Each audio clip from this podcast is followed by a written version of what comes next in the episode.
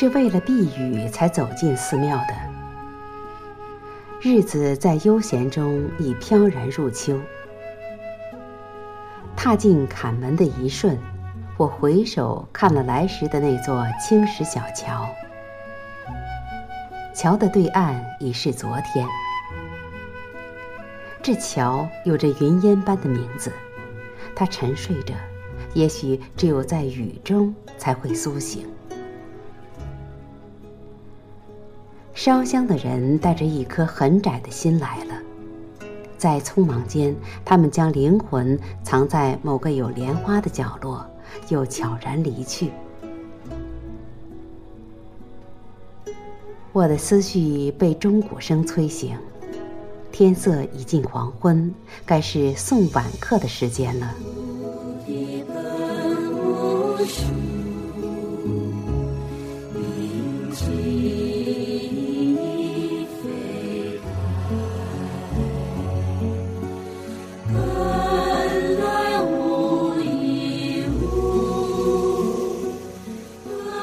在不经意间，我来到一间僧房的门口。门虚掩着，好奇的我很想推开它，看看这些僧人过着怎样一种简单的生活。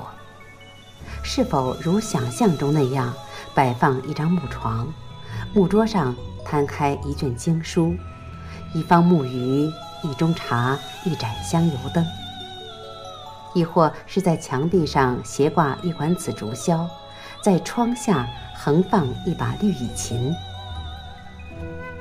房内一定整洁肃静，还溢满清幽的檀香味儿。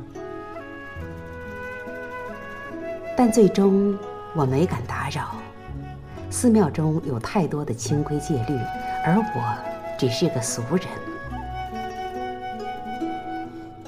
走到院落，有鸟栖息在大殿的檐角上。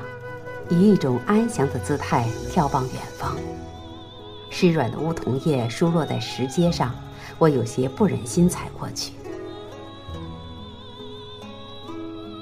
一座高墙便让人远离滔滔的尘寰。下在深院的雨也有着一种隔世的凄清。走进这肃穆庄严的宝殿，谁还会把罪恶与肮脏？携带在身上呢？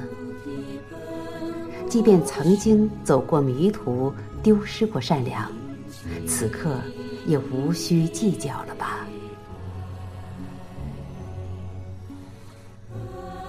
有的时候，年轮不是距离，哪怕在千百年后，某个瞬间的片段，也依然会清晰如昨。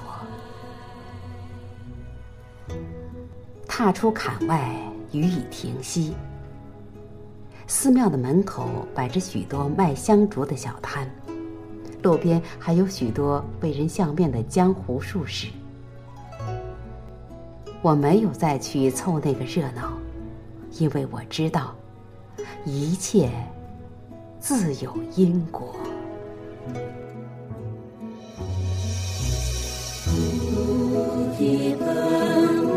无